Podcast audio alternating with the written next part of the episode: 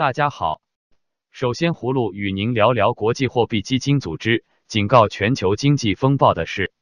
国际货币基金组织 （IMF） 二月十日警告各国政府为可能到来的经济风暴做准备。IMF 总裁拉加德在迪拜举行的世界政府峰会上说：“我们看到的经济增长比我们预期的更慢。”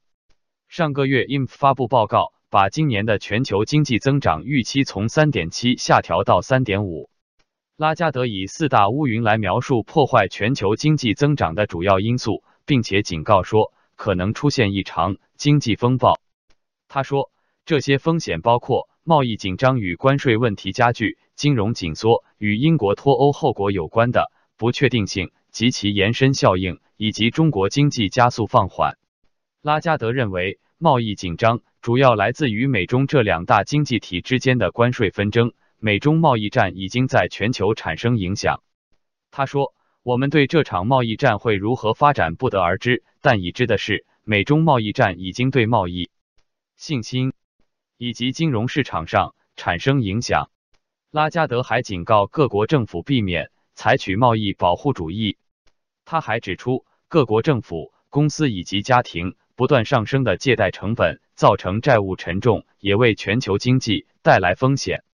乌云密布之际，一记闪电就可触发暴风骤雨。葫芦对此消息感到不安，异常财富消灭运动即将到来，中国的中产阶级无疑是直接受害者。接着，葫芦与您说说土耳其强烈要求中国关闭新疆在教育营的事。土耳其外交部发言人阿克索在二月九日一份措辞强硬的声明中说：“中国在二十一世纪在建集中营早已不是秘密，其在新疆地区的同化政策违反了维吾尔族和其他突厥穆斯林的人权。”他呼吁国际社会和联合国秘书长采取行动，制止这场人类悲剧，并称这是重大的人道耻辱。土耳其外交部的声明中还说。他们得知一位著名的维吾尔音乐家和诗人黑伊特在中国的监狱中死亡。黑伊特因自己的一首歌被判刑八年。联合国人权问题专家、学者和活动人士估计，有多达一百万人被关押在新疆各地的在教育营中。土耳其穆斯林和新疆的维吾尔人在种族、文化和信仰上有紧密关联。人权观察国际特赦组织。国际人权服务社和世界维吾尔大会等国际人权组织本月二月四日曾发表联合声明，呼吁联合国人权理事会通过决议，成立国际实际情况调查团，调查新疆穆斯林被任意拘押问题。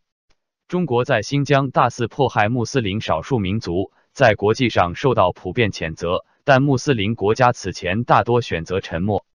在联合国人权理事会去年十一月对中国。进行普遍定期审议时，共有十三个国家要求中国关闭集中营，但在伊斯兰合作组织成员国中，当时没有一个国家公开指责中国。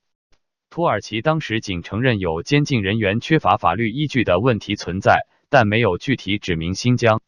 胡卢认为，中共对维吾尔族人的迫害令人发指，国际社会应积极行动起来，迫使中共关闭集中营，还维吾尔人以自由。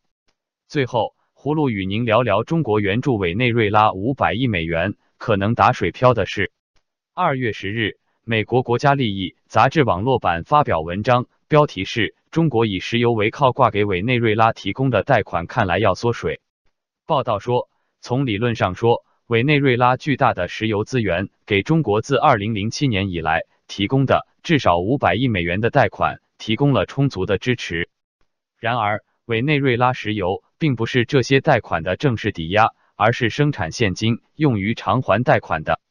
对那些受委内瑞拉动乱影响的中国贷款方来说，石油显示出它是一种日益虚幻的贷款担保。这一形式正在成为出了差错的地缘经济学的经典例子，并凸显出一个现实，这就是即使是撒出很多的钱，也常常是不能在混乱的地方买到持久的战略影响力。这一教训也有可能对北京庞大的一带一路倡议具有深刻的影响。自从委内瑞拉查韦斯和马杜罗政权坚持所谓的社会主义路线，导致该国经济陷入困境，基本生活品匮乏，导致民众群起抗议以来，中国许多公众和网民抱怨中共当局多年来坚持支持委内瑞拉不得人心的政府。葫芦对此感到痛心。多少中国贫困人口家徒四壁，多少山村学校连玻璃窗户都没有，但习近平公子哥式的大撒币却在挥霍老百姓的民脂民膏。好了，今天就聊到这，谢谢您的收看。